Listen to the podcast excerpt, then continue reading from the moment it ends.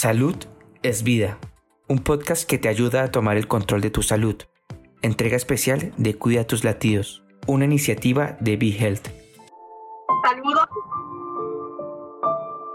y bienvenidos a todos y todas a este webinar eh, donde yo creo que estamos todos curiosos. Yo soy, estoy incluida, soy Lili García, para aquellos que no me conocen. Eh, eh, y Aquí les doy la bienvenida de parte de Be Health en esta en nuestra iniciativa de Cuida tus latidos en conjunto con eh, la American Heart Association y, y nos place el poder eh, traerles este webinar para aprender a lo que llamamos, ¿verdad? CPR, ¿verdad? O es la, eh, la resucitación cardiopulmonar. En cualquier momento en nuestra vida podemos estar en un lugar donde alguien va a necesitar y este pequeño adiestramiento que les vamos a mostrar es algo que no es para eh, eh, personas que son paramédicos, sino para que cualquiera de nosotros aprendamos. Y para hablarnos un poquito más sobre esto y comenzar, eh, tenemos a la instructora asociada Merian Mendoza. Merian, bienvenida. le puedes dar un mute, gracias. Y al director de impacto comunitario para Puerto Rico de la American Heart Association, buen amigo Eduardo La Madrid. Bienvenido, Eduardo. Muchas gracias, muy buenas noches para todos y todas. Gracias, Lili. ¿Por qué entiendes que es importante eh, este conocimiento?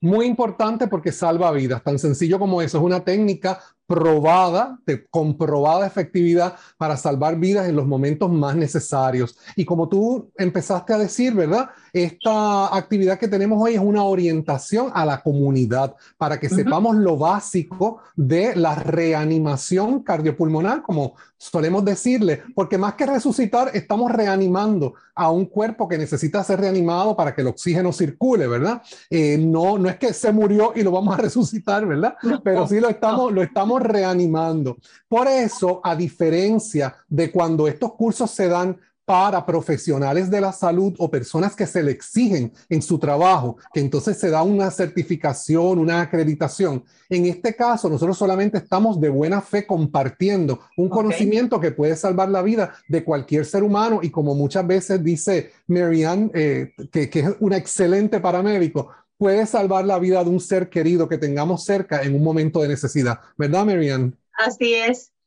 Marian, gracias. Eh, o sea que no tenemos que ser paramédicos ni enfermeros graduados para esto.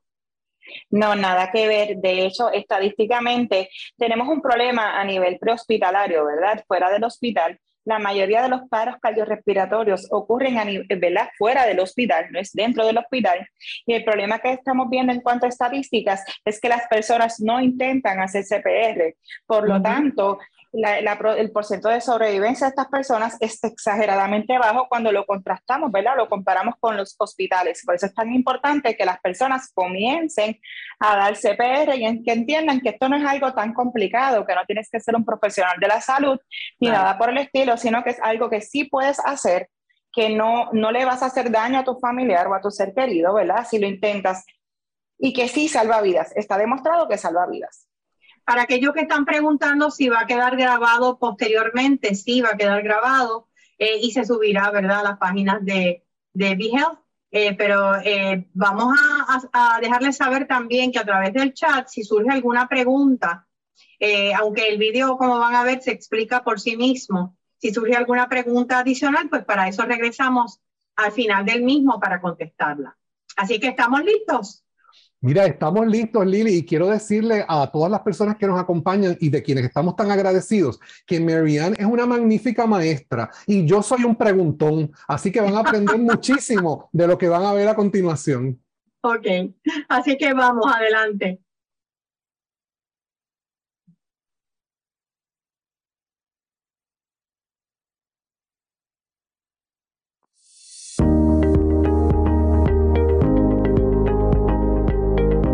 Saludos, soy Eduardo Lamadrid, director de Impacto Comunitario para Puerto Rico de la American Heart Association o Asociación Americana del Corazón.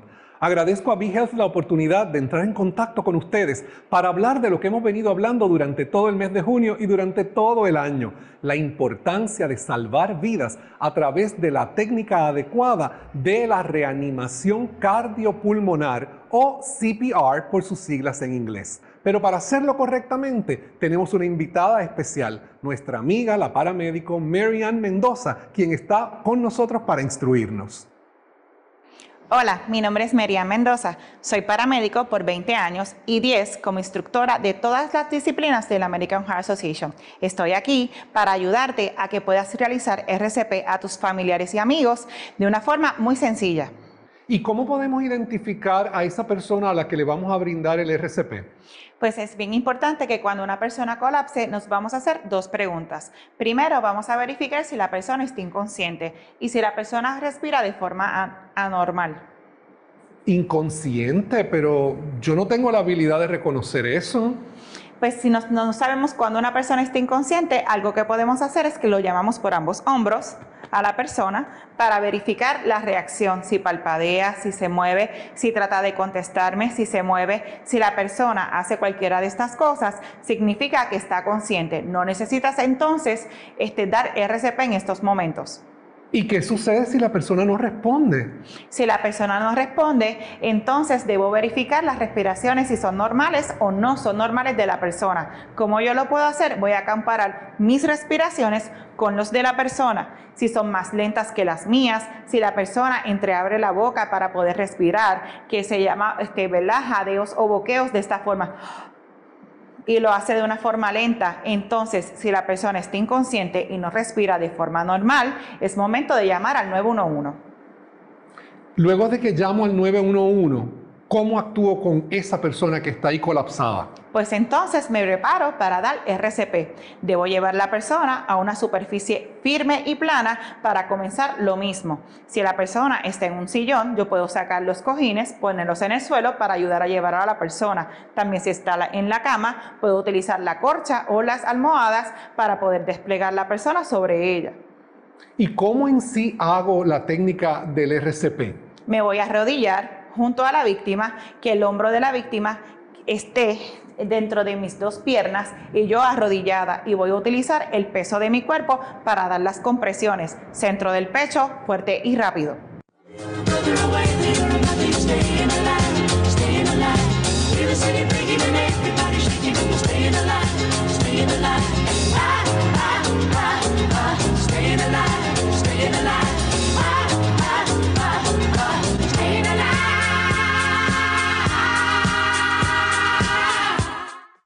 ¿Qué quiere decir eso de fuerte y rápido? ¿Cuán fuerte? ¿Cuán rápido? ¿Cuán fuerte? Pues deberíamos entonces comprimir el pecho de la persona alrededor de 5 centímetros o 2 pulgadas de profundidad. O si tomamos la profundidad del pecho del paciente, la dividimos en tres, un tercio de profundidad es suficiente. ¿Y por cuánto tiempo nosotros vamos a estar haciendo esas compresiones? Hasta que nos cansemos o llegue la ayuda más avanzada, o sea, la ambulancia. Yo he escuchado que algunas personas le aplican un desfibrilador, creo que se llama. Es correcto, un desfibrilador externo automático. Si estamos en nuestras casas, obviamente no disponemos del mismo, pero quizás en un centro comercial, en una tienda, sí disponen de este y podemos entonces pedirle a alguien que nos ayude a buscarlo. Pero eso no es difícil, esa maquinita. No, tan pronto lo encendemos, él nos dice qué debemos hacer, lo único que tenemos que hacer es seguir las instrucciones. ¿Qué instrucciones da la máquina? Una vez los enciende, te va a decir que remuevas la ropa de la persona, que coloques los parches. Cuando los miras, puedes ver en qué área, ¿verdad? Se le colocan a la persona. Te va a decir que te alejes de la persona. Y a veces tienes que oprimir un botón o él mismo te va a decir que va a dar la descarga y él mismo cuenta. Y simplemente vas a hacer lo que te dice. Remuevas a las personas de su lugar, no tocas al paciente, oprimes el botón y vuelves otra vez a hacer RCP como él mismo lo indica. A algunas personas le da temor el hacerle daño al paciente. ¿Qué tú nos recomiendas? Estadísticamente, ¿verdad? El estado de Arizona lleva la delantera en cuanto a estas estadísticas. La probabilidad de darle RCP a una persona que no esté en paro cardiorrespiratorio y puedas causar una lección es sumamente remota y lejana a que se reduce a un 2%. Mm, ¿Sabes una cosa que me asusta también? Los curiosos, porque muchas veces tenemos mucha gente alrededor pues debemos decir a las personas que por favor nos brinden los espacios para nosotros poder trabajar, ¿verdad?, con la persona y también podemos utilizarlo. Tú, por favor, espera a la ambulancia afuera, hazle seña, tú por favor llama al 911. Y estas personas en muchas ocasiones lo que quieren es ayudar y también preguntar si alguien sabe dar RCP. Me has entusiasmado con la idea. ¿Crees que puedo practicarlo contigo? Claro que sí, es algo sumamente fácil, sencillo, que podemos hacer y podemos salvar vidas, y especialmente a nuestros seres queridos.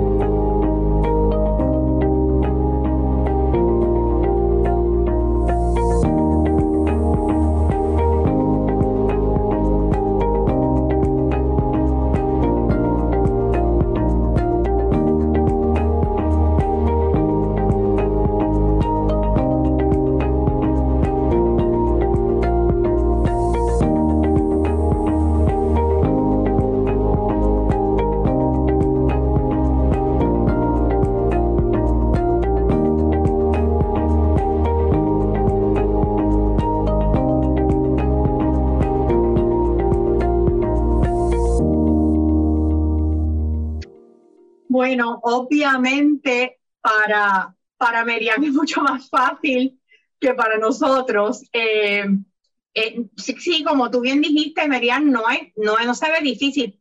Mi miedo mayor eh, no es, es, en la parte de que sí, digo, obviamente yo no tengo una fuerza como para romperle huesos a nadie, pero el estar comprimiendo con mucha fuerza no puede fracturarle, qué sé yo, una costilla a alguien o algo así porque eso es lo que me daría miedo.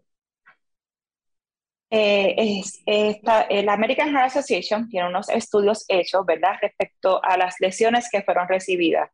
Eh, solamente hubieron tres pacientes que presentaron eh, fractura de costillas, pero ninguno tuvo laceración o daño a los órganos internos.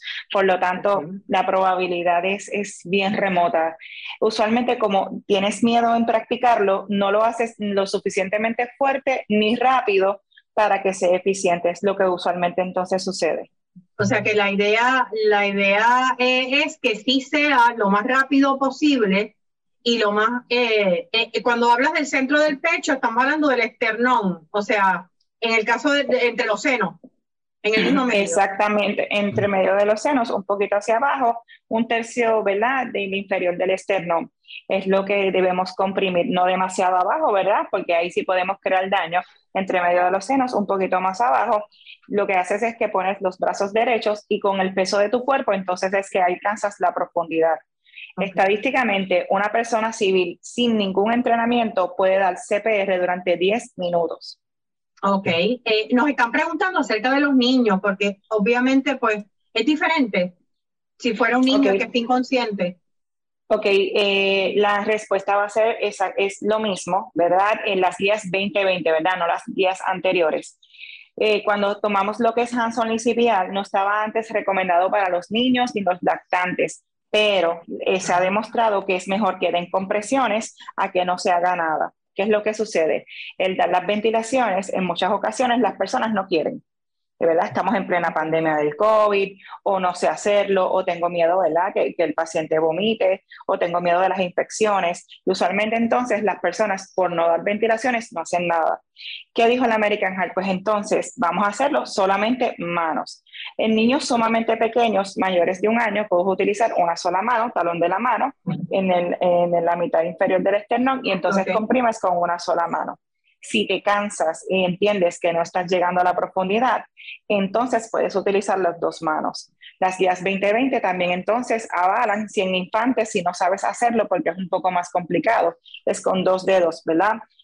Eh, volviendo a recordar que esto no es para profesionales de la salud. Esto es para civiles, para personas sin ningún entrenamiento. Eh, se recomendaba dos dedos, buscaban las tetillas del paciente, dos dedos este, entre medio y comenzaban las compresiones. Si a la persona se le hace demasiado difícil, puede entonces utilizar el talón de la mano para lo mismo. Cuando tú mencionaste eh, ventilaciones, estás hablando de lo que llamamos respiración boca a boca, ¿no?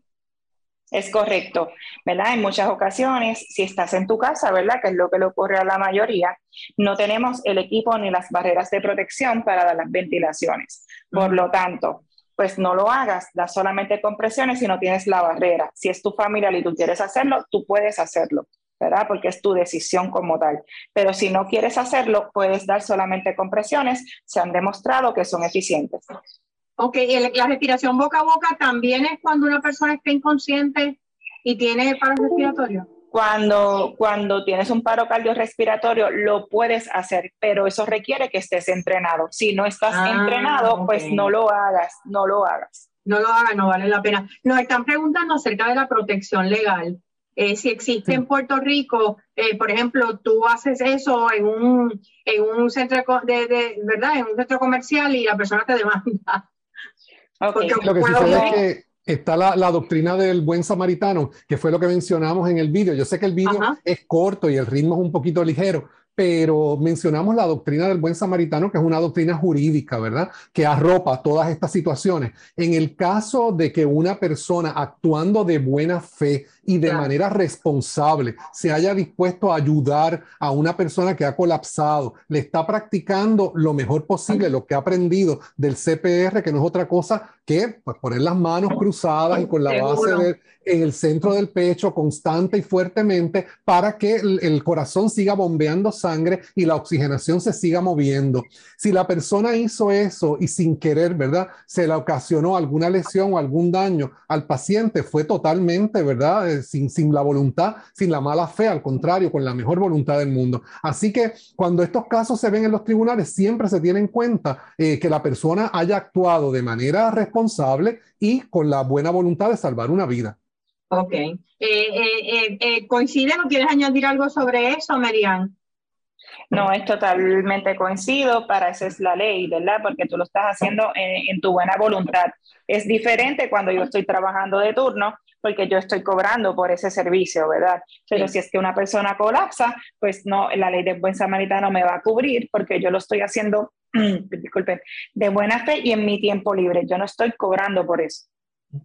O sea que eso es bien importante porque tenemos la, la oportunidad eh, eh, ¿verdad?, de salvar vidas. En cuanto a aquellos que están preguntando sobre el video, el video se enviará a los asistentes y además de eso se va a estar subiendo en las redes de BeHealth y en las redes de el American Heart Association. Así que sí van a poder acceder al video eh, aquellos que o llegaron tarde o lo quieren ver de nuevo, ¿verdad? Porque yo soy una que quisiera verlo otra vez para estar segura que si en algún momento me toca, yo espero que no, pero si me tocara, lo voy a hacer correctamente. Yo creo que lo importante es no tener miedo. Eh, una vez uno ve el vídeo y uno tiene eh, la oportunidad de situarse, de imaginarse uno en una situación como esta, pues ya no toma uno desprevenido, sino que uno dice, mira, si pasara, tengo que tener la, valentía y la fortaleza de hacerlo por el bien de esa otra persona. Eh, le iba a preguntar a Marianne, también mencionas del, piso, ¿no se debe dar en, en, una cama si la persona está acostada o sí podría? Eh, las estadísticas dicen, ¿verdad? Porque esto todo se basa en estudios que se logra demostrar. Si son matres tipo de hospital, sí lo puedes hacer en el matre porque está demostrado que sí funciona el CPR. Pero si es una cama regular, ¿verdad? Que no, el matre no es como tal de ese tipo, pues entonces lo debes llevar al piso algo que, iba a decir es que eh, a veces tenemos tanto miedo, ¿verdad? De, yo intentar hacer CPR y la vida de mi ser querido o de mi familiar se va este, frente de mí cuando realmente yo puedo hacer algo. Las ambulancias tardan, ¿verdad? En todo el mundo, en los Estados Unidos también tardan, no están a la vuelta de la esquina.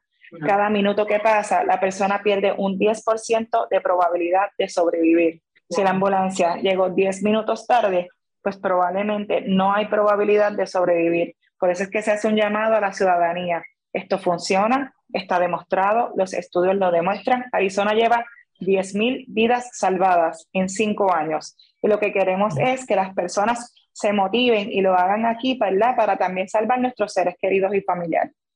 Definitivamente que tenemos las herramientas, están ahí, es algo fácil, es algo útil y no tienes que ser eh, un especialista en, en, salud, ni un paramédico, ni un enfermero o enfermera graduada. Así que eh, quiero darte las gracias. ¿Algo más? Eh, eh, sí, me, gustaría, me gustaría compartir con ustedes, aunque prácticamente ya se ha hecho obvio, que en el mes de junio la American Heart Association hace un esfuerzo especial por llevar más información acerca de la reanimación cardiopulmonar. Es un tema importante para todo el año y aquí en Puerto Rico ya hace unos años que comenzamos a hacer CPR en 31 escuelas, 21 escuelas públicas, 10 escuelas privadas y queremos extender ese programa a todos todas las escuelas que estén interesadas en Puerto Rico. Lo que estamos es buscando fondos para comprar los kits de adiestramiento para entonces involucrar a jóvenes eh, de la patrulla aérea civil que ya tienen la experiencia haciendo este adiestramiento, porque es muy bonita la relación entre pares. Cuando un joven le enseña a otro joven cómo realizar este CPR con las manos solamente y queremos que esto llegue a los estudiantes de escuela superior de todo Puerto Rico. Otra pregunta que nos están haciendo es si la American Heart Association ofrece la certificación. Sí, no, definitivamente. Eso es una de, las tareas que la American Heart Association viene realizando por largos años. La, la certificación tanto en, CP, en, CPR como también eh, para otras técnicas de salvar vidas. Eh, lo que sucede es que la American Heart prepara personas que están eh, adiestradas y certificadas alrededor de la isla. Si alguna persona, por razón de su trabajo o algún profesional de la salud necesita para su licencia tomar este tipo de curso, pues eh, hay una unidad de American Heart, yo no trabajo en esa unidad, pero conozco la gente que trabaja en ella, que les pueden orientar, pero pueden tener mi email, que yo lo puse en el chat, Eduardo, como mi nombre, eduardo.lamadrid, arroba heart, que es el corazón en inglés, heart.org se me escriben y con mucho gusto yo le busco eh, los contactos de las personas que dan estos adiestramientos. Estos, adiestramientos. Merian, la última pregunta, eh, ya dos personas nos han preguntado si se puede hacer con mujeres embarazadas. Está mute. Sí, el, el micrófono lo tienes que... Disculpe.